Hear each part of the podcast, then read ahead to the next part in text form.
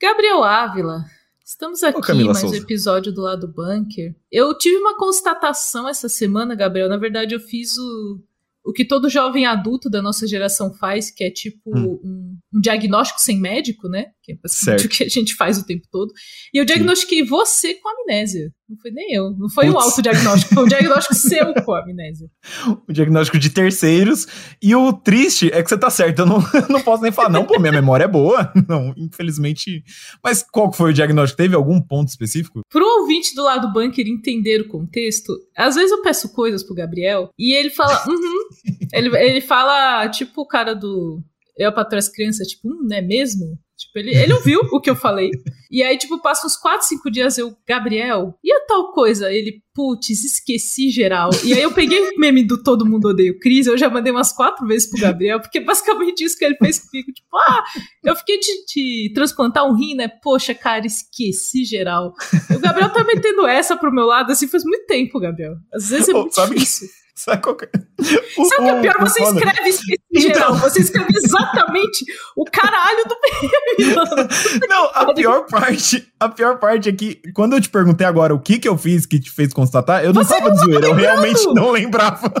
Caralho, Gabriel. Aí agora que você, aí agora que você falou que você mandou o vídeo de todo mundo odeia o Cris, aí eu lembrei as três vezes que isso aconteceu na última semana. Exatamente. E para ficar claro, não daremos detalhes aqui, obviamente, mas o que eu pedi pro Gabriel, ele ainda não me falou ainda. Eu ainda continuo sem uma resposta.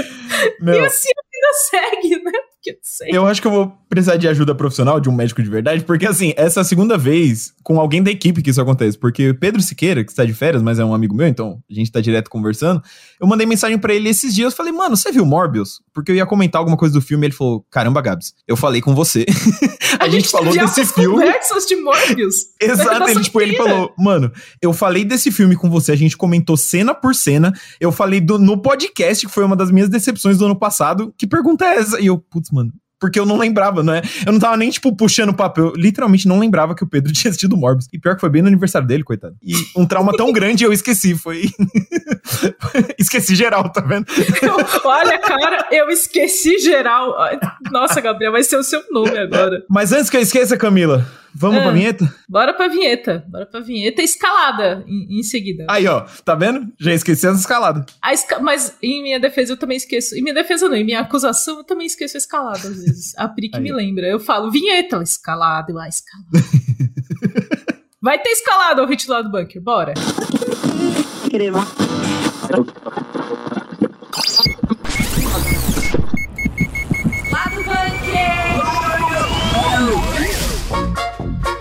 A turminha mais famosa do Brasil vai voltar pros cinemas com um filme novo. Turma da Mônica Jovem. Foi anunciado com diretor, com elenco, teve foto e a gente vai falar tudo que você precisa saber sobre esse filme aqui neste programa. Temos uma celeuma no bairro do, É. do Limoeiro. tá, tá um pouco difícil. E a gente também, aproveitando que tivemos abertura aí com o meme de Todo Mundo Odeia o Chris, vamos comentar que o ator principal. Ele ouviu que nunca mais trabalharia em Hollywood. E eu achei muito cruel, porque ele ouviu isso quando era uma criança. Isso foi muito. Gente, sério mesmo? De verdade? Olha, é, é difícil, viu? Em outras notícias, eu diria tão absurdas quanto, a gente teve a estreia de O Urso do Pó Branco, um filme que o título diz tudo e ele ainda é baseado em fatos reais. Então a gente vai entender que maluquice é essa mais adiante. Preciso do meu advogado pra falar sobre isso. Eu só falo com orientação jurídica. Pra encerrar esse programa, um pouquinho amargo, incrivelmente a gente vai falar de um filme da Disney Pixar, Elementos, porque saiu o primeiro trailer completo e, nossa, gente, acabou a criatividade em Hollywood, né? É, Basicamente. mais uma vez, né? Mais uma vez. Mas que bobona! Agora, Cebolinha! Agora você vai ver! E a Turma da Mônica voltou a ser notícia nessa semana porque a Mauri Souza Produções e a Imagem Filmes anunciaram a produção de Turma da Mônica Jovem Reflexos do Medo, um novo filme live action que tem um elenco novinho no papel da turminha. Então, gente, muitas coisas pra falar sobre isso, assim. A primeira é que rolou um negócio nas redes sociais quando isso aconteceu, porque a gente tinha alguns rumores sobre quem vai ser a nova Mônica, quem vai ser o novo Cebolinha, e ficou tipo, vai ser essa pessoa, vai ser essa pessoa, e assim, foi um negócio, ficou todo mundo Sim. em polvorosa. E aí, alguns dias depois, a gente teve a confirmação oficial, recebemos uma foto exclusiva, inclusive, é, que depois foi divulgada, mas no momento que saiu foi exclusiva, nossa, a gente achou muito legal, com a que nova turminha. E aí, assim, o grande problema é. trocou, né? E aí a É. gente tá. A gente está num momento de muita dificuldade enquanto fã, porque, assim, a gente gosta muito de Turma da Mônica e o elenco que fez é, Laços e Lições, eles são muito bons. Tipo, e eu Sim. lembro, eu não sei se você lembra, Games, na época que anunciaram, porque pra mim foi uma coisa assim, tipo, meu Deus, essa menina é a Mônica. E aí, quando anunciaram, eles estavam com as roupinhas, as meninas estavam com os vestidinhos, amarelo e vermelho, e eu, tipo, ah, meu Deus, isso é muito legal. e eles ficaram muito bem no papel. E rolou uma decisão de trocar pra turma da Mônica Jovem. Eu acho que não precisava, mas aí é uma decisão que, que inclui muita coisa pra você chegar nisso. Eu acho que também, até pra dar uma separada da imagem, tipo, estamos numa nova fase, olha aqui, é diferente, assim, pra pontuar o início de uma nova franquia. Mas é muito difícil porque o elenco Mirim é muito perfeito. Vale dizer, não são mais tão mirins assim, né? Eles já são. É. Estão do meu tamanho já, como diria um idoso, né? Ah, mas com certeza.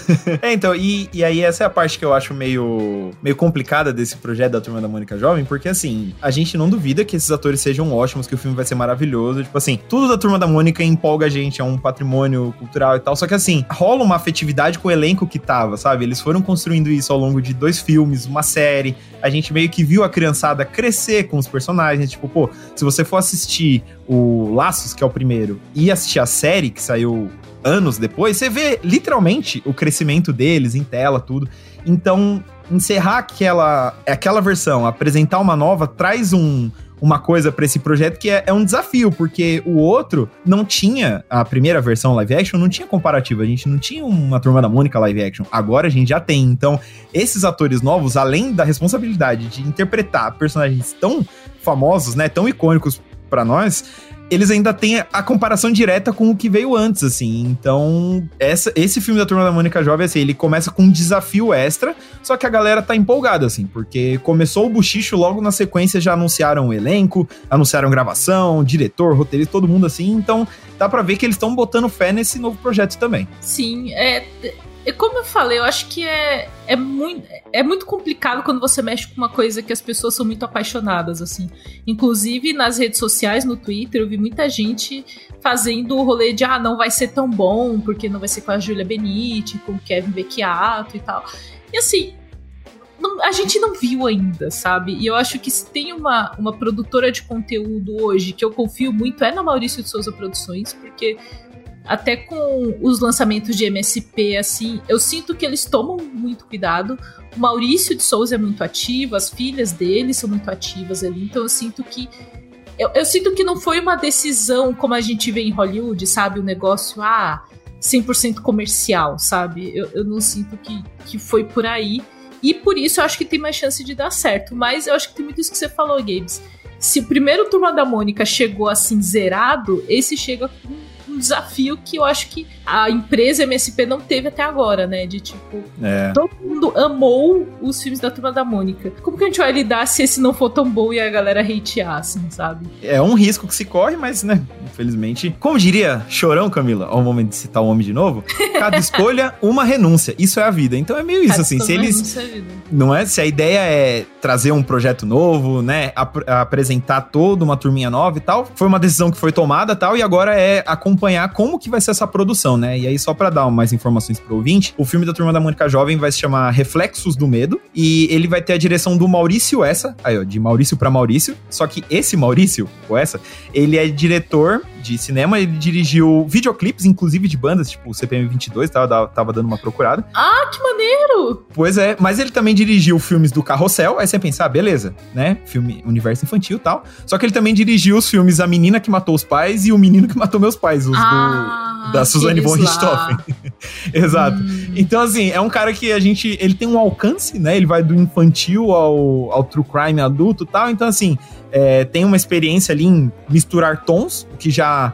O que já é uma coisa boa pra turma da Mônica Jovem, que não é nem infantil, mas nem adulto, tá ali, né? Na meiuca, no meio termo. E como roteiristas, a gente vai ter a Regina Negrini e o Antônio Arruda, que É uma dupla que trabalhou, foram alguns dos roteiristas da série Cidade Invisível, da Netflix, que a gente falou Ah, no programa passado legal. e tal. Então, assim, tem pessoas, sabe, tipo, não deram na mão de gente inexperiente pra fazer, tipo, é uma galera que já tem uma carreira. Os atores, tudo bem que eles não estão nem caracterizados na foto que enviaram ainda, eles só estão, né, usando Ah, mas eles- roupas mas e tal, assim, né? Eles não estão, mas eles estão do jeito que o elenco Mirim aparecia, do tipo paleta de cores. É, Eles exato, estão na tipo, paleta de cores dos personagens. Então eu lembro muito que o elenco. O elenco Mirim, quando eles apareciam em qualquer evento, mesmo se eles não estivessem de Mônica, Magali e Cebolinha, mas eles estavam com as cores, estavam com uma camisetinha vermelha, uma camisetinha amarela. Eu acho super legal, inclusive. Exatamente. E aí, na- nessas primeiras imagens, que são eles posando, posando com o Maurício Souza e tal, é basicamente isso, como a Camila falou. Não tem como a gente ficar descrevendo imagem aqui no podcast, o link tá na É, tá descrição, na você descrição, pode ver agora exatamente. mesmo. Mas assim, a- agora é esperar. As gravações começaram na semana passada, logo depois da divulgação das imagens oficiais, tudo. Agora é esperar pra ver como será essa nova versão, esse reboot, né, da Turma da Mônica no cinema. Sim. É que eu acho também, Gabes, e aí você pode até falar um pouco sobre essa parte de publicação, que Turma da Mônica Jovem é muito diferente de Turma da Mônica. E eu Uhum. lembro que quando começou a publicação de Turma da Mônica Jovem, eu fiquei muito de cara, primeiro porque eles estavam lindos. Você pega qualquer capa de Turma da Mônica Jovem, assim, eles são muito bonitos, todo mundo é bonito. Estileira. É muito legal e é um traço diferente. E aí, assim, a turminha clássica continuou com o traço clássico. E Turma da Mônica Jovem veio com um traço diferente. Eu lembro da clássica capa, que é do casamento da Mônica com Cebola, que não é mais Cebolinha, né? Ele vira É. Cebola. Sim. Então eu acho que meio que é pra fazer uma marcação de, de projeto, como a própria publicação de Turma da Mônica Jovem fez isso também no editorial, né? Exato. E eu acho até legal nesse quesito de que a Turma da Mônica faz muito tempo que ela não é uma coisa só. A gente tem, claro, a imagem dos gibis, que é a mesma desenho animado, aquela coisa infantil e tal, mas faz tempo que tem já as gráficas MSP, Turma da Mônica Jovem. É, além desses filmes novos, eles anunciaram já a série focada no Franjinho e na Milena, é, animação do astronauta, vai ter filme do Chico Bento. Então, assim, é uma parada que. Né, Ah, é um- você- inclusive, o, o- a criança escolhida pra ser o Chico Bento é uma maravilhosa criança. É perfeito. Esse moleque é muito bom. Ele tá no TikTok, inclusive. Eu esqueci o nome dele agora, mas assim, ele é realmente muito bom. Então, assim, eu acho que é meio isso. É um grande universo expandindo que traz, né? Eles têm as possibilidades de contar diferentes histórias, sabe? Então, por mais que eu entenda muito a, a frustração dos fãs, eu mesmo adoraria ver o elenco antigo, né, da Turma Mônica voltando mais vezes e tal, mas assim, é, não é como se isso já não fosse feito nos quadrinhos e tudo mais, então não é como se o negócio tivesse fadado a dar errado. Sabe, eu acho que se Exatamente. souber fazer, se souberem fazer, mano, vai ser mais um sucesso. E aí depois, quando trocar esse elenco, vai vir um outro. Aí com eles criança de novo, e se fizer direito, vai ser outro sucesso. Acho que o lance é realmente esperar. Porque não adianta, o, o próprio elenco antigo já foi nas redes sociais pedir pra galera não dar hate no elenco novo. Sim. E eu achei isso muito legal, inclusive, da parte É muito deles, legal. assim. Que eles falaram, poxa, gente, a gente amou fazer Turma da Mônica, adoramos ser esses personagens, mas até a gente tá em outra fase, com outros projetos também. Então, eu acho que isso rola muito com atores, de falar, cara, até a gente desapegou. Vocês, vocês enquanto fãs, também podem manter o carinho, mas começar uma nova fase, né? É, não, exato. Então, assim, agora é esperar. O filme ainda não tem data de estreia, mas é um dos vários projetos multimídia aí. A Mônica tá fazendo 60 anos esse ano, então com certeza eles vão anunciar, lançar muita coisa. Então agora é ficar ligado pra mais novidades, né, não, Camila? Exatamente. Só um adendo é o querido Isaac Amendoim, que será o Chico Bento. Vou deixar aqui na descrição do episódio também, porque essa criança é incrível. Ele é incrível. Então, Gabe, chegou a hora da gente falar da XP Educação, porque a gente tá numa semana muito especial voltada para a carreira em tech. Vocês sabem que aqui em Jovem Nerd a gente fala muito de tecnologia, então é legal dar essa dica para vocês. E é bom dizer, inclusive, que a XP Educação é uma faculdade que nasceu em uma das empresas mais inovadoras do país. Então, assim, é uma faculdade que tem muita coisa para ensinar. Exatamente, Cakes. E falando sobre essa semana em específico, ela é chamada de Carreira Tech XP Educação. Ou seja, durante uma semana você terá acesso a conteúdos exclusivos e gratuitos, do básico ao avançado, para conhecer de perto as profissões em alta no mercado de tecnologia. E cara, a gente sempre fala que trabalhar com tecnologia é o futuro, a gente sempre fala isso e o rolê é que é verdade. E nessa semana da carreira Tech XP Educação, você pode conhecer hard skills, que são aquelas habilidades assim mais desenvolvidas, e entender também soft skills, que são outros tipos de habilidade para ajudar a definir o seu futuro profissional. E olha, eu já passei por essa fase de escolher profissão e eu sei bem que ter uma ajuda assim faz muita diferença. Faz, né, Games? Acho que todo mundo que já esteve lá tem esse sentimento no coração, assim. Toda ajuda é bem-vinda. Então, bora fazer uma imersão tech. Olha só, falei bonito, hein, gente? Imersão tech. Hum. E você pode se inscrever no link que está aqui na descrição do episódio. XP Educação, aprenda com quem faz. Porque é muito mais fácil aprender com quem já tá fazendo, né, Games? Muito melhor. E aí, carinha que mora logo ali, passa um dólar. Continuando falando de astros mirins aqui, games, a gente vai falar agora sobre o queridíssimo Tyler James Williams, que se você não conhece de nome, você conhece como o carinha que mora logo ali. é o ator que faz o Chris na série Todo Mundo Odeia o Chris, que eu sou muito fã, inclusive. Estava assistindo no horário do almoço recentemente, é uma ótima série de almoço. Queridíssimo Tyler James Williams, ele tem esse rolê de não gostar de comentários do Brasil e tal, mas não é por isso que a gente desgosta dele, não, porque eu sou brasileira e eu sei que é difícil lidar com brasileiros enquanto brasileira. Então, eu não vou julgar. Em primeira pessoa. Não... Exato, não vou julgar ele por isso. Mas ele deu uma entrevista para a revista JQ recentemente. E ele falou uma coisa que eu fiquei meio espantada, que ele falou que enquanto ele estava gravando Todo Mundo Odeia o Chris, lembrando que ele era ainda criança ali para adolescente mais ou menos, ele ouviu de um produtor que ele nunca mais ia trabalhar em Hollywood. E ele falou tipo que o produtor chegou nele e falou: "Cara, eu nunca mais vou te ver em mais nada e você provavelmente não vai trabalhar de novo". E aí tipo, é uma criança, sabe? Porque eu não sei, Exato. me faltam palavras. Eu tô num podcast e eu não sei o que dizer. Não, é, é bizarro, velho. Cara, que, que situação. Mas é, é muito bizarro, porque ele mesmo fala na entrevista, tipo, ah, às vezes ele devia estar tá brincando tal, mas ele realmente acha. O, o, Tyler James Williams, ele fala, né? Que ele acha que foi uma piada, mas assim, que brincadeira é essa que você fala pra uma criança, tá ligado? Porque, mano, todo mundo aqui já foi criança, todo mundo com certeza já deve ter passado por algum momento. Já pensou se o moleque leva isso pro coração e desencoraja ele? Ele fala, tipo, pô, beleza, é isso. É, eu fui ator aqui, fiz essa série que fez um sucesso é, por sei lá quantos anos e é isso. Acabou, não vou mais ser ator, não, vou, não tenho mais retrospecto de nada, já era, sabe? Já pensou? A gente ia perder um talento por causa de um babaca fazendo uma piada idiota, sabe? E a gente sabe que, tipo, é muito difícil você trabalhar em Hollywood. E às vezes, mesmo atores de sucesso, assim, às vezes eles penam para conseguir novos papéis. Então, ouvir um rolê desse, como você falou, Games, poderia ser muito um rolê que, sei lá, ele não ia nem mais tentar outros papéis. A gente teve o exemplo recente do Ki Hui Kwan, que ele ganhou o Oscar Sim. por tudo em todo lugar ao mesmo tempo, que ele fez Indiana Jones quando ele era criança. E, e ele já deu várias entrevistas falando que depois que ele fez Indiana Jones, ele falou cara, dei certo, porque o personagem dele era muito carismático, ele apareceu em várias fotos de divulgação, sempre ali do, do lado do Harrison Ford, então assim, ele foi muito visto na época, a imagem dele foi muito vista, e ele nessa época pensou, deu certo, dei certo em Hollywood, sabe? Essa uhum. perspectiva assim. E ele falou, cara, depois que eu fiz o filme, o telefone simplesmente não tocava. As pessoas não me pois é. ligavam é. para papéis. E eu queria muito, ele falou que gostava muito de atuar e queria continuar, mas por muito tempo ele acabou indo trabalhar indo trabalhar por trás das câmeras com coisas de é, dublês, de, de acrobacias em set, coisas assim, porque ele tinha conhecimento. Sim. Mas ele saiu da atuação porque não é fácil você conseguir um papel em Hollywood. E aí é muito doido essas histórias, assim, de tipo, da galera que foi muito desacreditada, sabe? Esse caso do Kerrui que você tá falando, ele é. Eu acho que ele ainda é bem mais emblemático, porque além do Indiana Jones, ele tava no Goonies também, ah, sabe? Sim, que é meio que um, dois dos maiores clássicos dos anos 80 80 e nem assim ele foi chamado para as coisas, sabe? E a gente sabe que envolvem várias outras questões, né? O fato dele ser asiático tem envolvimento nisso, são questões mais problemáticas, mas assim, ajuda a mostrar como um ator mirim tem uma vida difícil em Hollywood às vezes, né? Porque tem alguns que não, que dá certo, e aí ele cresce e vira, sabe? Vai de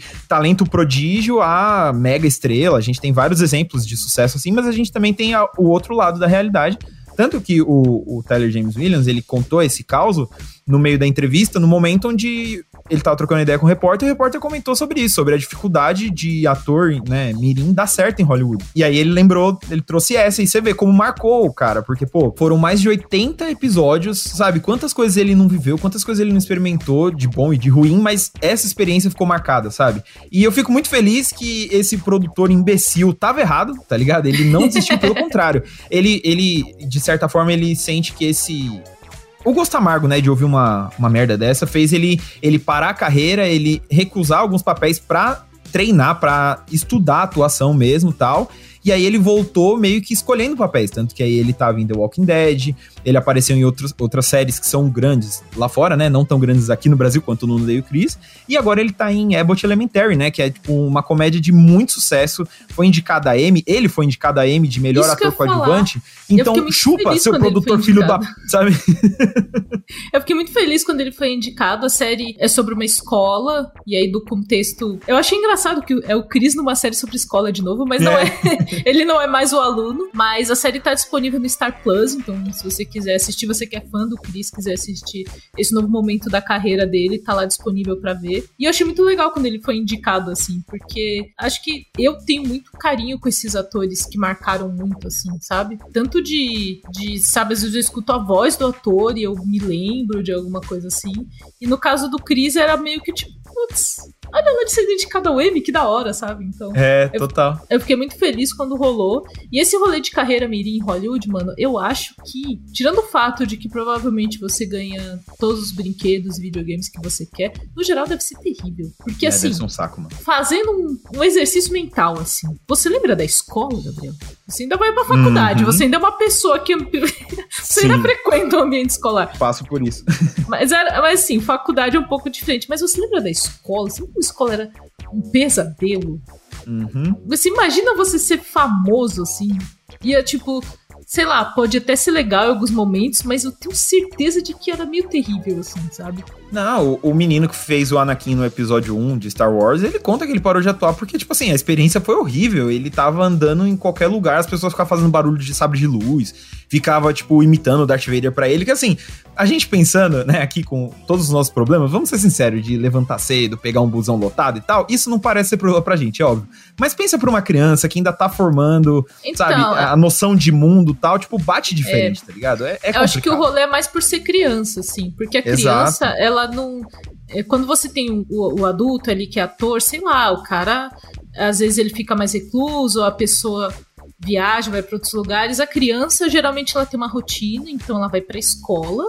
Ela está sempre no mesmo lugar e ela, no geral, ainda não tem maturidade para lidar com esse assédio no sentido de es- pessoas estarem ao redor dela perguntando coisa, pedindo para tirar foto. Tem contextos em que isso é legal e deve falar tipo, nossa, que legal, as pessoas gostam de mim, mas exige uma maturidade, eu acho, para lidar com isso que é muito difícil. E eu, inclusive, a gente tem muitos exemplos de crianças. Isso que você falou da matéria da JQ de crianças, atores mirins que dão muito errado, né? A gente tem um histórico da galera meio que se perder e a gente tem um momento ali de, ah, eu não sou mais criança, sabe? É de novo a história da Sarah Lynn do BoJack Horseman, assim, 100% isso. Uhum. É 100% isso.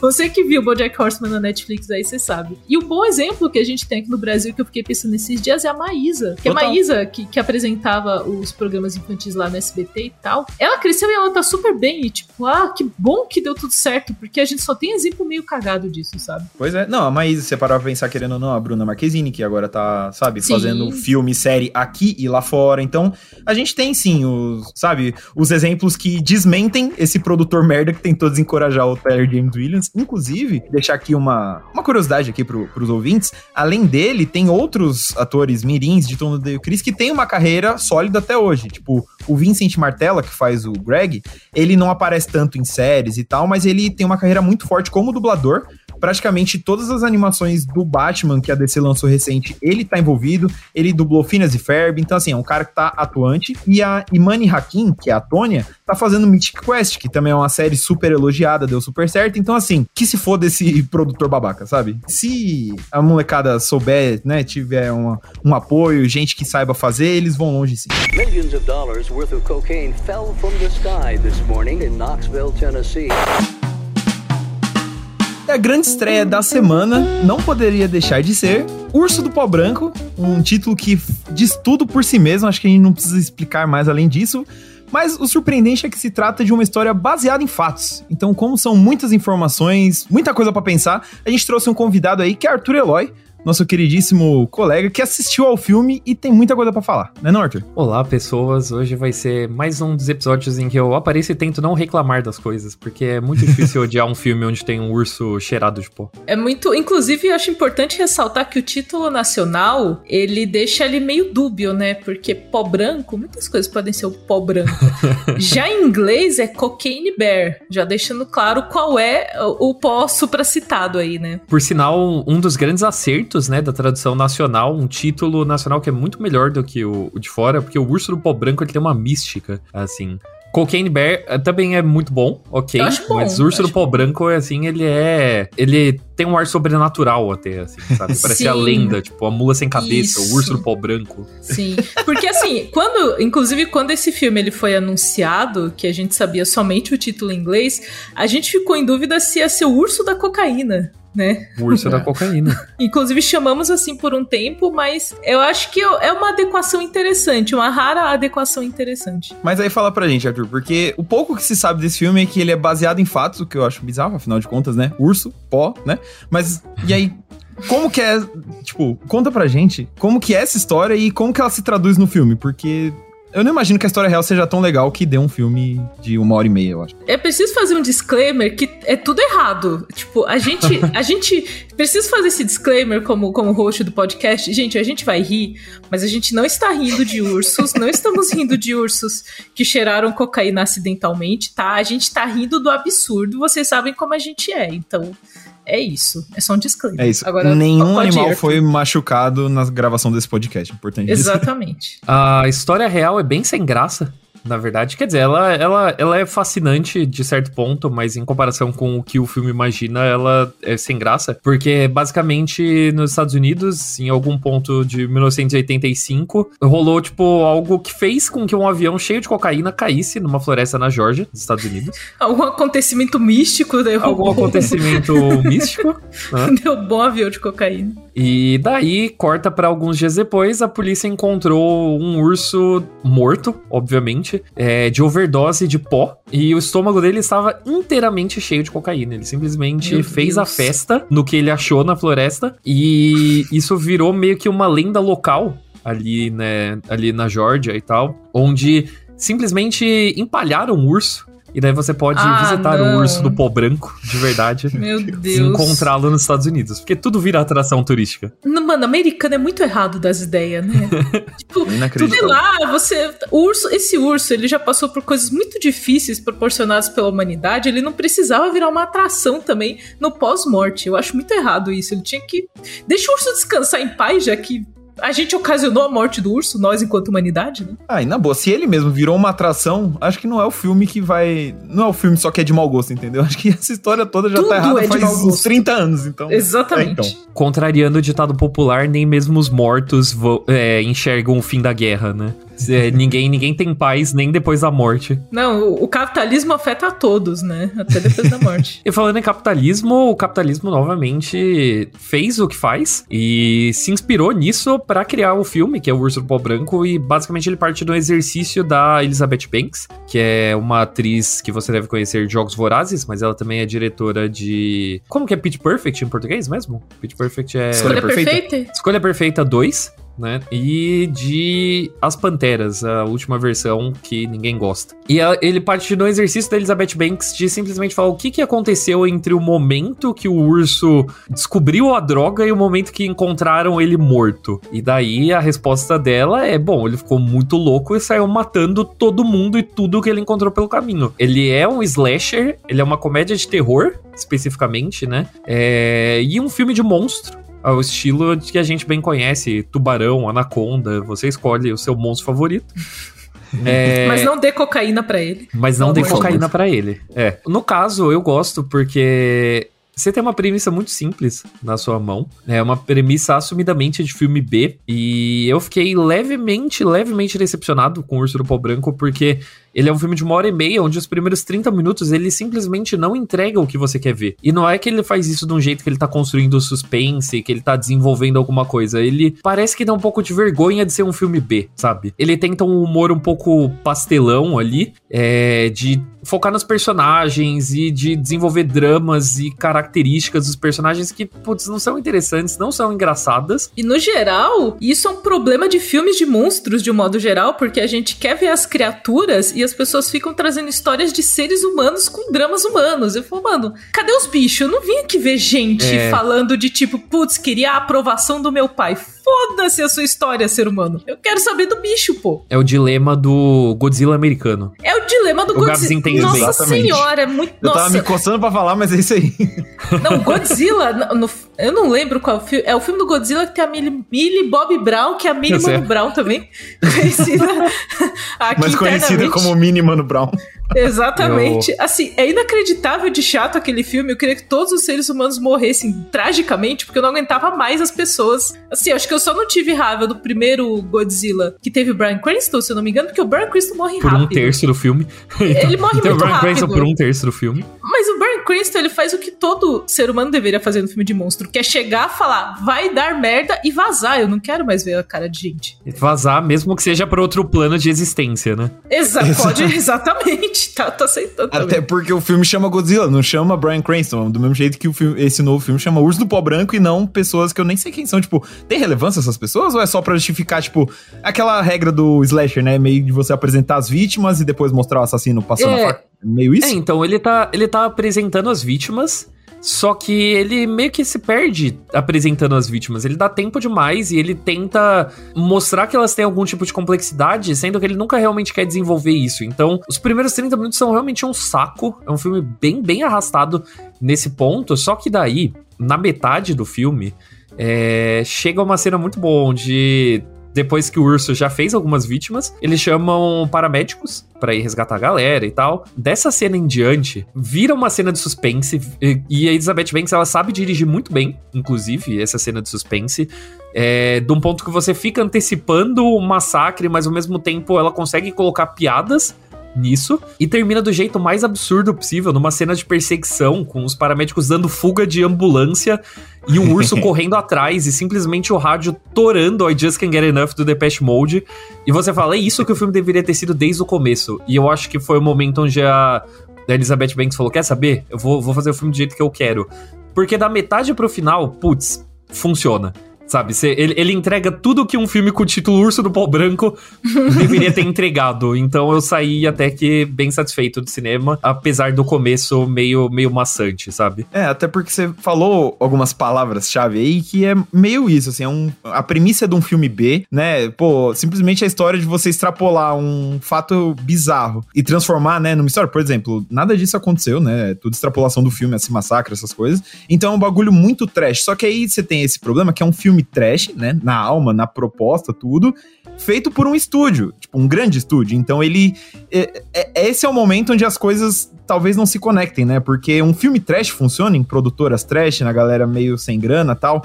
Um filme trash com dinheiro é muito difícil, porque você tem que meio que convencer a galera do dinheiro do porquê que esse Exato. filme, tá ligado? Ou qual que é a razão dele ser. E às vezes a galera do dinheiro não entende o apelo da trecheira, da, sabe? Esse, o apelo do que ela, pelo que você tá falando, do que ela consegue fazer na segunda metade, né? Meio que a primeira metade, exatamente. então, pelo jeito, é pra convencer a galera, tipo, ó, isso aqui é um filme, tá? É a arte e tal, tá tudo certo. E aí da metade em diante, tipo, ó, ninguém tá mais olhando, foda-se, vamos zoar, sabe? O rolê é você pensar muito, né? Você, tipo, começar a, a internalizar demais os porquês e as razões. E aí a gente tem uma questão que o Arthur pontou na crítica, que tá na descrição do episódio, que é você ter também um elenco com nomes muito conhecidos e você meio que precisa justificar pro estúdio por que caralhos toda essa galera está aqui. Então eles têm que ter um tempo de tela que não seja, sei lá, levando patada de urso na cara, né? Você precisa botar eles ali por algum motivo, né? E o elenco, pra mim, é a parte que torna tudo mais absurdo. Porque, que nem o Gabs colocou, sim, é um filme B feito por um estúdio gigantesco. Mas, ao mesmo tempo, é um pouco surpreendente você ver as pessoas que se meteram nesse tipo de projeto. Porque, tipo, a, a protagonista do filme é a Carrie Russell, que já é aí, tipo, veterana da TV por causa de The Americans. O, inclusive, o marido dela, o Matthew Reese, que também é o marido dela na, na série, no The Americans e na vida real, né? Ele faz Nossa. uma participação no filme. Ele é o full marido. Ele é o, Ele é 100% full marido. marido. marido de mentirinha de verdade. É, ele faz uma participação no filme. É, você tem o, o filho do Ice Cube. Você tem o Ray Liotta no último papel que ele fez antes de morrer, sabe? Cara, É, isso é você tem- inacreditável. Há uma poesia tem- nisso. Há uma poesia meio sádica, eu diria, mas é uma poesia. Exatamente. É, é, é tudo muito bizarro, mas é, por conta dessa, dessa indecisão que rola no começo, você começa até a suspeitar de que as pessoas estão meio confusas de estar ali. Porque parece o tipo de projeto que se você oferece pra um ator, ele fala, mano, vamos. Tipo, pela zoeira, eu topo tudo.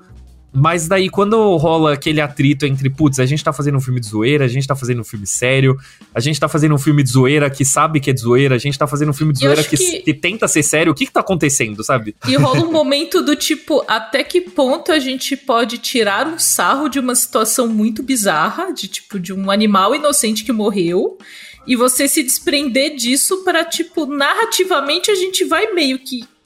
A gente vai tirar um sarro disso de alguma forma, mas como que a gente faz isso? Eu acho que rolou um medo de não nos interpretem mal, entendeu? Do tipo, olha. Eu também acho. Não nos interpretem mal, assim, não vão falar mal da gente no Twitter, porque a gente só tá querendo contar essa história com esse recorte bizarro. Entendam que é um recorte bizarro e não que a gente quis, sei lá, dizer que foi ok, isso aconteceu, que foi errado. Não existe um julgamento de valor, assim, sabe? Mas eu sinto que, novamente, o estúdio fez isso que eu tô fazendo. O estúdio começou a pensar demais sobre tudo, sabe? Eu acho que não só teve esse medo de o filme ser entendido como problemático, como também rolou um medo da Elizabeth Banks é, não ser reconhecida como uma boa diretora, porque, tipo, ela é. Ela tem uma carreira como na direção relativamente nova, e os dois filmes que ela fez, um é um pouco mais nichado, né? Que é a Escolha Perfeita 2, ele é. é, Ele tem um fandom ali muito seleto, e As Panteras foi um fracasso, né? Ele não deu certo, ele foi, massa foi massacrado pela crítica, pela bilheteria. Então, eu acho que ela ainda não tem exatamente a confiança pra fazer um filme desprendido desse jeito. E isso se mostra muito no começo do filme. é, e também, né, dá pra você perceber ainda em alguns momentos quando o filme melhora, ainda assim. Mas, de qualquer forma, eu acho que ainda é bem divertido. É, eu acho que ele entrega muito do que ele deveria ter entregue desde o começo. Então você não sai decepcionado do cinema. Mas, pra mim, a melhor parte é que ele termina deixando, assim, a alusão de que sim, pode existir uma continuação. E eu espero muito que role uma Meu Deus do céu. pra Elizabeth Banks bater o pé e falar: quer saber, ó, agora eu sei como fazer isso, então vou fazer um filme despirocado, mas despirocado de verdade. Imagina se se vira o nicho de, de trabalhos de direção da Elizabeth Banks, só fazer uns filmes malucos, assim, seria ótimo. Seria Melhor foda. ainda, ela já falou recentemente, porque rolou uma bizarrice aí de que encontraram simplesmente boiando no mar da Nova Zelândia. É, 3 toneladas de cocaína. Isso recentemente. ok.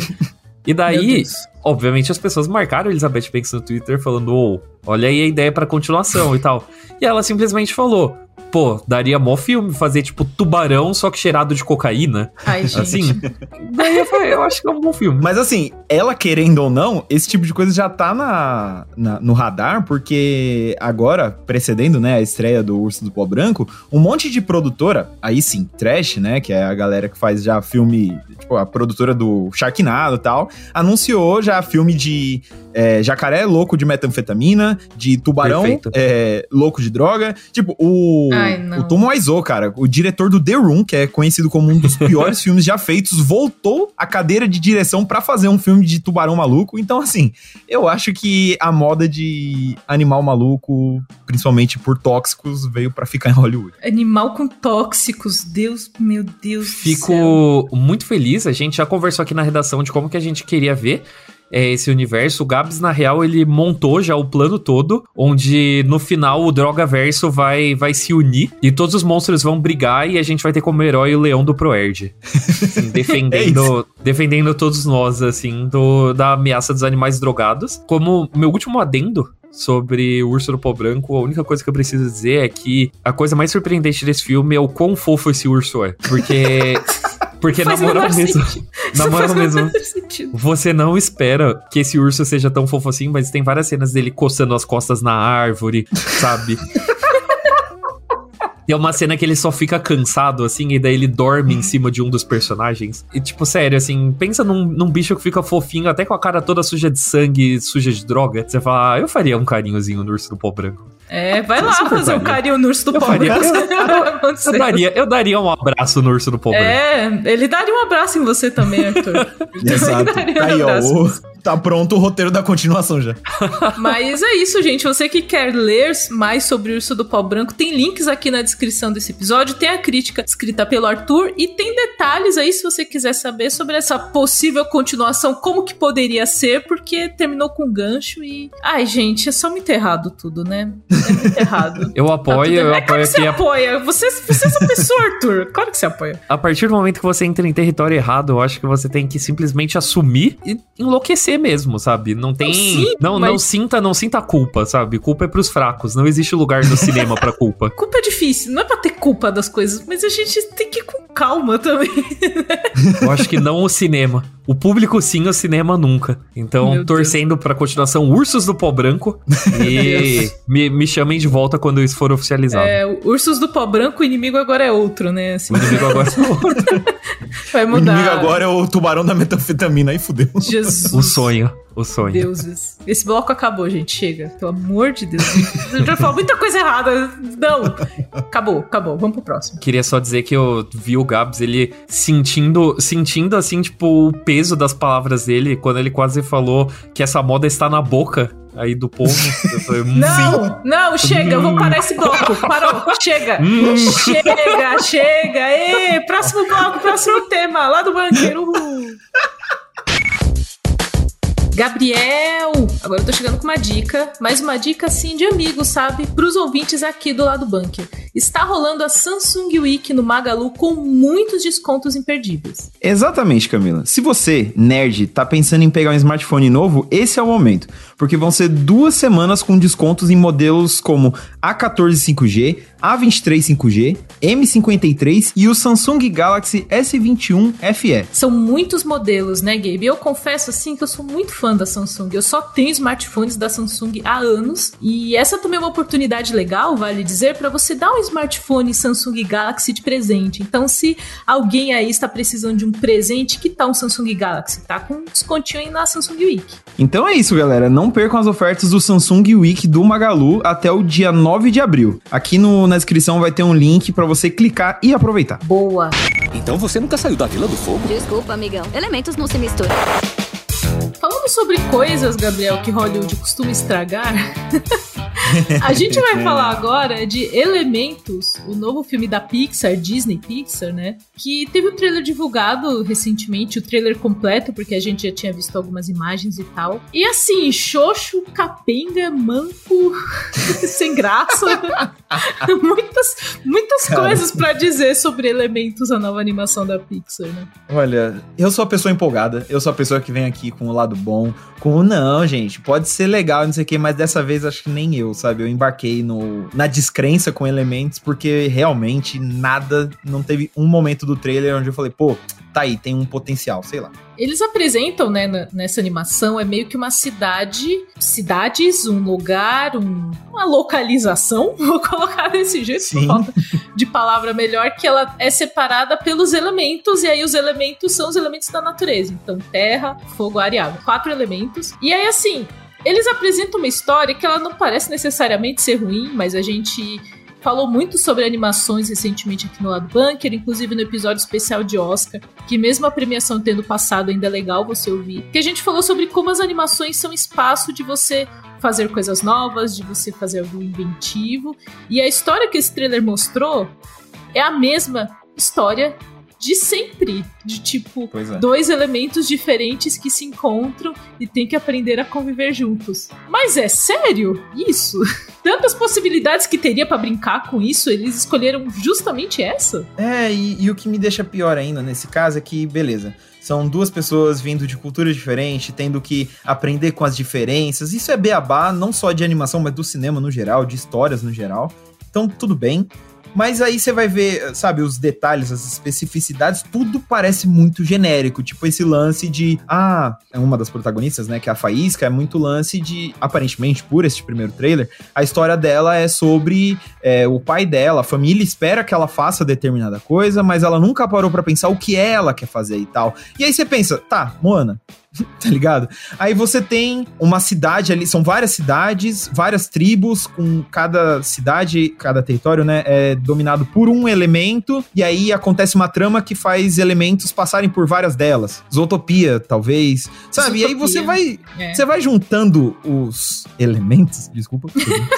Mas você vai juntando e nada, absolutamente nada parece novo, sabe? Parece muito. Ah, eles vão fazer uma piadinha relacionando fogo com picante. Porque aí tem a- uma hora onde o maluco come algo quente, o cara de água come um negócio quente, aí parece que é picante e tal. E você fica, tá, sério? Aí ah, vai ser a mesma historinha de aprender as diferenças, de ser quem você quer e não quem sua família espera. Tipo, e você vê, são coisas que isoladamente funcionam. O Red é sobre você ser você e não quem sua família espera, e a gente aplaudiu. Então, assim, talvez existe uma mini chance onde a gente assista o filme e fala, pô, o trailer vendeu errado, eu tive preconceito, o filme é muito foda. Mas até agora, tudo que foi mostrado é só muito, muito, muito qualquer coisa. É, O rolê é o como, né? Eu acho que o que esse trailer mostrou pra gente, acho que os diálogos especialmente, são muito batidos. Então, é um Muito. diálogo do tipo do pai da, da protagonista falando um dia, tudo isso aqui será seu. E ele fala Tá bom, literalmente isso, gente. Eu não estou, eu não, gente, tá, tá desse jeito no negócio. E aí tem outra personagem que fala: elementos não podem se misturar. Então você não pode misturar água com fogo, você não pode misturar terra com ar, ou ar com fogo. Tipo, cada um vive ali na- no seu rolê. E sabe o que vai acontecer? Eu vou contar a história desse filme pra você. Sabe o que vai acontecer? Hum, Já mostrou no, no trailer que a personagem ali de fogo, ela meio que sai da, de onde ela deveria ficar e ela meio que se mistura. Tanto que tem alguns momentos que ela queima ali umas, umas aguinhas que estão passando. E ela tá meio de capuz, ela tá escondida, e ela começa a descobrir um mundo novo. Aí ela vai causar alguma coisa que vai misturar todos os elementos, todos vão começar a viver em harmonia e, tipo, respeitando as diferenças e tal. E isso é ótimo, mas, gente, quantos filmes? Quantas animações? Sabe, não tem essa história desse jeito muito batido, porque, vamos lá, quando a Pixar anuncia um filme, a gente fica muito de olho, assim, tipo, o que a Pixar vai fazer agora, né? A gente fica Sim. sempre meio empolgado. E quando eles anunciaram Elementos, foi uma tentativa de um novo divertidamente, assim, sabe? De É, você pegar Parece. personagens carismáticos. Acho que visualmente existe uma semelhança ali da, da personagem principal com a Joy, do, do Divertidamente, a Alegria. Eu achei bem parecido o design, inclusive. Uhum. Eu falei, putz, eles vão brincar com elementos da natureza, tem 15 mil possibilidades. E aí a gente sempre fica nesse rolê de levar pra algo muito mundano, que é do tipo, eles vivem numa cidade. É, então, sabe? Sério? Que vocês vão. Tem coisa mais boring do que uma cidade? Você podia estar na natureza. Como? Porque na natureza, o vento está junto com o fogo e o fogo está passando na terra e a água está passando na. Tipo, tá tudo misturado, sabe? Não tem isso. Sim, pois é. Que caralhos vai botar numa cidade? Não, realmente, assim, tanto que nesse trailer, os poucos momentos que me chamaram a atenção é quando a animação em si, o visual, brinca com textura, sabe? Tem uma em que um menininho de água é absorvido por uma esponja, que aí eles dão uma destacada no na textura dele, como um ser de Uhum. água, uma coisa meio fluida. Aí tem uma hora que eles estão alimentando um bebezinho de fogo, e aí você vê um negócio que é um 3D ali, simulando, sabe? O que são as chamas em combustão tal, que é muito legal. E aí na cena seguinte é que nem você tá falando, são eles andando por uma cidadezinha sem graça tal. Então, assim, pô, é difícil, né? Tipo, julgar um filme por um trailer, né? Ele pode realmente surpreender e tudo mais, mas ao mesmo tempo, o trailer é usado pra vender o filme. E. é, não, não me vendeu, não, sabe? Não é um negócio que eu olho e falo, uau, eu preciso muito assistir esse filme, sabe? Eu fiquei com uma sensação, e até comentei isso com vocês, que a Pixar ela teve ali um. Não foi um fracasso, mas foi um- uma coisa um pouco abaixo do que geral eles esperam, que foi com Soul, filme de Uhum. 2020, que ele é um filme muito menos. Ele é um filme mais contemplativo e eles tentaram colocar algumas.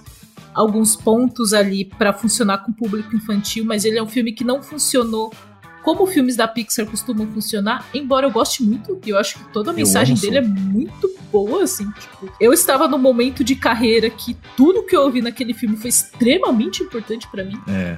Então, Soul Total. foi muito importante, assim, mas ele não fez o que a Pixar, aquele sucesso, aquele rolê de vender caderno, sabe? Que É, o que o lado que- business espera, né? Exato, porque um filme de sucesso não é só um filme que faz bilheteria. Especialmente quando a gente fala de um conteúdo de animação, a galera sempre espera vender coisas. O quanto que a gente não vê de coisa de Minion pra vender, de coisas de Frozen. Então, o sucesso tá atrelado também a essa parte de tipo as pessoas se apaixonarem pelos personagens e comprarem coisas. Soul Sim. não teve isso. É, ele foi lançado no, período de pandemia, então também foi aquele lançamento meio estranho assim. Mas ele não caiu nas graças, como por exemplo um Baby Yoda caiu nas graças, que foi uma Uhum. aposta. E de repente tá todo mundo apaixonado pelo Baby Yoda, eu incluso. E eu sinto que com elementos, eles tomaram essa pseudo rasteira aí com Soul, e elementos eles quiseram voltar para a Pixar como ela é. Sabe, sabe, sabe essa energia, Gabriel? É, é muito essa coisa, né, de... E se... Aí você deixa uma lacuna. Tivesse sentimento, sabe? Porque é aquela... se Toy Story... tiv- Se seus brinquedos tivessem sentimentos, Toy Story. E se, sei lá, os seus sentimentos tivessem sentimentos, A gente, foi, a gente foi longe desse aí, né? Tá ligado? Mas é. Só que aí que tá, todos esses, e se qualquer coisa tivesse sentimento, tinha uma história ali por trás. Toy Story não é só sobre brinquedos que ganham vida. Tem uma piadinha ali e tal, mas tem uma história pra contar. Ele fala ali sobre amizade, sobre aceitação, tudo mais. Divertidamente é o melhor exemplo, cara, porque justamente por isso, não é simplesmente sentimento tendo sentimentos, tendo que cuidar da cabeça de uma criança. Não, tem a história ali dos sentimentos, a história paralela, o jeito como ele envolve memórias, tudo mais e tal. A história da Riley, né? A história da Riley, tipo, como que ela lida com os sentimentos dela, né? Como que ela aprende que a alegria não é só alegria, que tristeza não é só tristeza, que tudo caminha junto. Que é o Exato. rolê que o adulto, a criança, ela gosta da, da Joy e ela gosta da tristeza e ela quer um boneco, e o adulto está chorando no cinema quando ele termina de ver, que ele fala, Exato. é isso mesmo, quando você fica adulto, tá tudo confuso, é tudo muito misturado. Você está, você está eternamente na, na energia do Ralph e dos Simpsons. Está feliz e puto. O tempo Total. todo, porque é isso que tempo todo. acontece, né? Nada é tão preto no branco assim, sabe? Tão dividido dessa forma, né? E aí até o Divert... É que é foda que o Divertidamente ele levantou um patamar de qualidade pra mim, pelo menos que é meio isso, porque aí você pensa justamente que, tipo, pô, o filme, além de contar uma história legal, ele traz essa mensagem que, tipo, pô, alegria não basta o tempo todo, às vezes você precisa da tristeza, às vezes você precisa do nojinho, essas coisinhas e tal. Só que aí você olha pra elementos e, tipo, sabe, qual dessas coisas, pra não repetir a piada, é, elementos vai me trazer, sabe? E eu não tô falando que um filme tem que me ensinar nada, não tem que ter moral de porra nenhuma, mas assim, sendo a Pixar, a gente já espera certas coisas. E aí, quando você olha elementos e parece ser o suco do clichê, do derivativo, não chama. Eu quero muito que daqui a um tempo a gente volte pra esse programa e grave um programa falando: erramos, esse filme é muito ah, não, bom, eu a história quero realmente não. é Eu foda. não quero não, eu quero ter razão. Isso aí é o Gabriel, gente. Eu quero ter razão. Não, esse sou eu. Porque eu quero, sabe, eu gostaria. eh, Tanto que a frustração, entre aspas, desse filme, né, desse projeto que é o Elementos, é meio isso de que, tipo, pô, parece não trazer nada de novo. Se ele trouxer algo de novo, se ele realmente me divertir, me empolgar, às vezes emocionar, eu vou estar muito feliz de voltar aqui e falar, eu errei, tá ligado? Mas até o momento, eu não parece que eu vou estar errado, não. Ah, eu tava vendo cenas do, do teaser aqui também, e a cidade me lembrou muito Zootopia. Não é? Também, eu acho que neste caso, pelo ângulo que a cidade é mostrada, porque Zootopia, na época que eu assisti, eu lembro que eu peguei muito esse ponto de que a cidade é muito grandiosa. A câmera da cidade tá sempre meio de baixo, assim, Sim. mostrando ela grande e os personagens pequenos. Elementos também tem muito isso, então. Embora tenha isso que você falou da brincadeira com as texturas dos elementos, nem o visual me chamou muito a atenção, sinceramente. Pois é. Porque já é uma coisa que eu olhei e falei, gente, Pixar faz isso com a mão nas costas. Por que vocês estão. Aí, não sei, tá, tá rolando muita reformulação na Disney. Eu acho que é um projeto que eles estão numa energia, vamos, vamos botar pra sair. Já tá muito tempo em produção também, que animações demoram. Então, acho que vai vir desse jeito.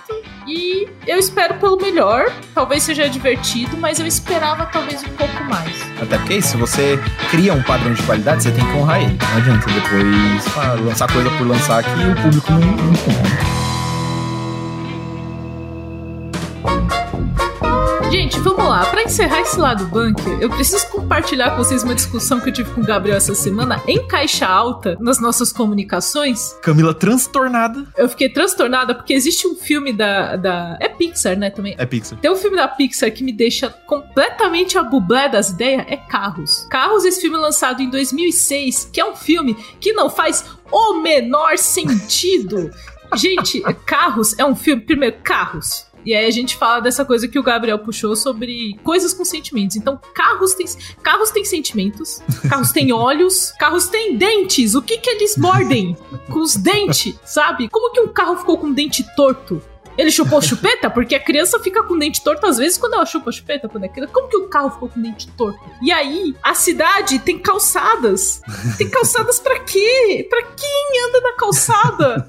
Sabe? E aí, você começa a pensar nova e a gente vai trazer de novo essa discussão aqui como que carros produzem carros? É uma linha de produção de carros fazendo pequenos carros? E aí você Pois troca é. a lataria pra virar um carro maior mas você tem que trocar o chassi pro carro ficar maior também. Por que você cresce sendo um carro? Olha assim é biologicamente impossível não quando eu vi carros eu lembro que eu fiquei indignada foi o único sentimento que eu consegui ter. Tipo nada disso faz sentido vocês são malucos. Eu acredito em dragões mas eu não acredito nesta merda que eu estou vendo. Cara, eu tive um momento de assim, porque Carros é um que me tira do sério, de verdade, assim. Nada faz sentido. carro só pode ser um lobby muito grande de montadoras, tá ligado? Pra falar, olha, carro é a coisa mais legal do mundo. E aí o seu herói é um carro e o seu vilão também é um carro. E eles correm porque eles são carros. E aí você fica, tá, mas por quê? Tá ligado? E o pior é que aí, esse é o momento onde a Camila me bate. O primeiro carro eu gostei muito, assim, na época. Eu fiquei, pô, o valor da amizade, olha lá, tá ligado? A Pixar, ó, a Pixar entrou na sua cabeça aí. Exato. Só que aí você para pra pensar, tipo, pô, mano, realmente não faz o menor sentido, tipo... Eu quero que alguém me explique como o carro, por que, que eles têm dentes. Eu acho que se a pessoa me explicar os dentes, todo o resto eu aceito. Mas os dentes não dá. E é incrível porque aí o negócio vai despirocando cada vez mais. Tipo, uma das sequências aí é tipo um thriller de espionagem de carros, tá ligado? tipo, não faz o menor sentido. E aí você tem uma Fórmula 1, tá ligado? Tipo, o quê? Sabe? Não, você quê? tem arquibancadas com carros vendo carros. Tipo. Quem sei. constrói essas arquibancadas, Camila? Eles Quem não têm constrói? polegares. Exato! Olha, a gente vai voltar pra falar sobre polegar opositor, a necessidade. Tipo, eles têm pneus. Como? Como? E aí, eu acho que você tinha falado de uma teoria, né, Gabes? É, tem a teoria que, assim, o, a Terra do filme Carros, da franquia Carros, é a Terra pós Wall-E, onde a humanidade já, tipo, destruiu a Terra e foi embora, foi pro espaço, o Caramba 4. E aí o que restou foram os carros, e aí é isso, eles estão vivendo Aí eles pós-humanidade. conseguiram uma entendeu? alma. Aí entrou uma alma num carro. e aí ele criou dentes. E aí, a partir deste um carro, surgiu mais carros. Porque só se a Terra de Wall-E não, não me explica nada do que me angustia nessa história. Pô, mano, pior que é, eu me sinto meio hipócrita porque eu tô aqui reclamando de carros, mas eu me amarro em Transformers, tá ligado? Então é meio, é meio zoado Não mas, exi- não, mas existe. Mas veja bem, a mente da pessoa, que sou eu, pensa da seguinte forma: as coisas precisam ter explicações. Então, Certo. Transformers, eles são alienígenas. Certo, é verdade. Eles são alienígenas. Então, eu tenho um, um motivo que explica por que cacete eles se transformam. E aí, sim. Quando eles precisam sair na porrada, eles se transformam numa forma humanoide que faz mais sentido para pegar coisas na mão, assim, ele se transforma numa forma humanoide. Mas Certo. a resposta é alienígenas. Certo. Qual é a resposta para carros? Qual é o que. Carros o que com sentimentos, é isso. O que, que aconteceu pra Terra ter carros com dentes? O meu único momento, sabe, a única coisa que eu consigo odiar de verdade em carros é o fato deles terem aberto as portas pra um derivado que é aviões. Aí, Exa- aí eu Nossa, é- Ah, mas não, chega, aí vai. Chega, não, aí é tirar muito com a minha cara, pelo amor de Deus. Me respeita, sabe? O Tom Cruise tá dentro desses aviões fazendo É. isso vida. Porque, na moral, se carros não faz sentido, Aviões menos ainda, né? Exato, porque eles ainda fazem todo, sabe, o negócio de não, porque tem as competições e não sei o quê. Então você fala, agora avião, velho. Tá ligado? Não à toa, o filme é uma porcaria, né? O filme e a continuação. porque não basta aviões, teve aviões dois, então, porra. E eu tenho certeza que eu tô desbloqueando tudo isso na cabeça de muita gente, porque muita gente nem lembra que esses bagulhos existem, mas eles existem. Aviões 2 saiu em Eles 2014, meus amigos. 2014? Nossa, 2014 isso é- O 2. Isso, eu ia falar que isso é recente, mas faz quase 10 anos, então não é Pois tão é. recente assim. O Aviões 1 tem 10 anos, entendeu? Esse é o- é o drama. Aviões. Eu não vi aviões, eu acho que aviões não me angustia assim no- dentro do meu coraçãozinho, porque eu não vi, mas se eu visse ele me angustiaria também, porque carros é um Ah. rolê de tipo. E assim, eu sei que carros é um filme divertido e eu fui. Eu vou de novo contar uma anedota do meu noivo. Peço perdão a todos os ouvintes do lado do banco. Tem que ouvir isso toda vez. Mas o Carlos gosta muito de carros. E ele ficou muito ofendido comigo. Ele ficou com olhos tristes pra mim, do tipo, mas você não gosta de carros? Eu, tipo, não faz sentido. E ele, mas olha você querendo achar significado nas coisas. Eu preciso de uma explicação. Pelo menos assim, Transformers, somos alienígenas. Aí, sei lá, somos uma. o- sei lá, uma realidade alternativa. Eu preciso de algum motivo. Algum. Qualquer um. É que Carros apelou no 3, quando saiu aquele trailer que todo mundo que pare- indicou que o Relâmpago McQueen ia morrer. E aí, do nada, todo mundo passou a se Você- importar você- muito com Carros, tá ligado? Você enterra um carro quando ele morre? Caralho, realmente, ia fazer o quê? Você vai, fazer, você vai pra um desmonte? Porra, agora eu queria muito que ele tivesse morrido só pra gente ter essa resposta, tipo... Agora, um desmonte seria meio Dexter, assim, né? Seria tipo. É, então, eles iam depenar o carro? Mas seria uma doação de órgãos de carro. E, tipo, tem carro. roubo de carro nesse universo? Não porque não tem pessoas, mas, tipo, uma no moto vidro, pode assim? roubar um carro? sabe? Existem motos no carro? Eu não lembro desse. Então, eu não lembro de, de moto também. Não. Olha lá. Eu É lembro de um. Daquele veículo que levanta tipo um. Tipo pallet, sabe? Acho que é empilhadeira. Empilhadeira eu sei que existe. Agora moto. É que moto é foda que você não consegue colocar o olhinho na moto, né? Talvez no farol. Um ciclopezinho, sei lá. É porque a Enfim. moto. Não, mas sabe por que o rolê. Não, eu sei a resposta pra isso. É porque o carro. Que que... Olha como a, a Pixar é truqueira. Porque Hum. o carro, você fecha as portas e você bota um isso filme proibido pelo Detran nos vidros pra ninguém ver o que tem dentro. E aí você finge que, sei lá, tem a alma do. Não sei. Tem, sei. O que que tem dentro do carro? Não sei. A moto não dá pra fazer isso. Porque a moto alguém tem que. A moto não se pilota. Porque se ela se pilotasse, não ia precisar ter um assento e um guidão. Pra que que ia ter aquilo? Não é. precisa, porque ninguém tem mão pra colocar em cima da Realmente. moto. Então ela ia ser um, um- negócio de duas rodas andando, sei, o que. Eu não sei o que dizer. Só pra finalizar esse, esse bloco incrível, moto eu não achei, mas eu descobri que existe um filme chamado Bikes, onde é, é o mesmo negócio de carro só com bicicleta, e aí o rosto fica na cestinha da bicicleta. E aí tem uma personagem que ela tem o olho em cima e a boca só que é a cesta. E aí não faz o menor sentido. Mas por que, que ela precisaria de um negócio pra alguém botar a mão se não existe pessoa? Camila, eu não sei. Botar a mão. Quem Eu não monta tenho essa resposta, Camila. É outra bicicleta que vai em cima da bicicleta? Então, aí que tá. Elas só andam sozinhas, mas, tipo, tem personagens que são o. A bomba de encher pneu é um personagem. São personagens nesse filme. Isso pareceu estranho, mas eu não vou me aprofundar não, porque a gente já foi longe demais nesse episódio, o ouvinte já deve estar cansado da gente. Esse foi Desculpa, o Lado Bunker 90, a gente não falou que esse é o Lado Bunker 90, mas esse é o Lado Olha aí. Bunker 90.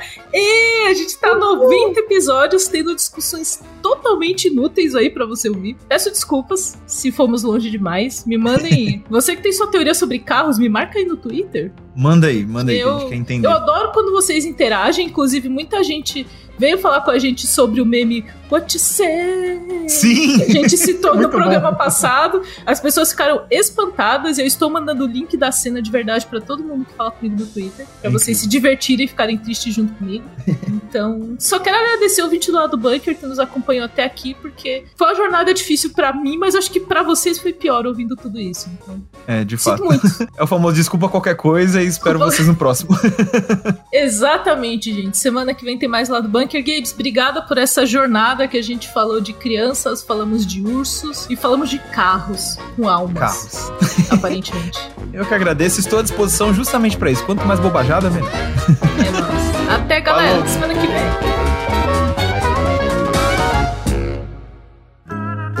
Programa editado por Doug Bezerra.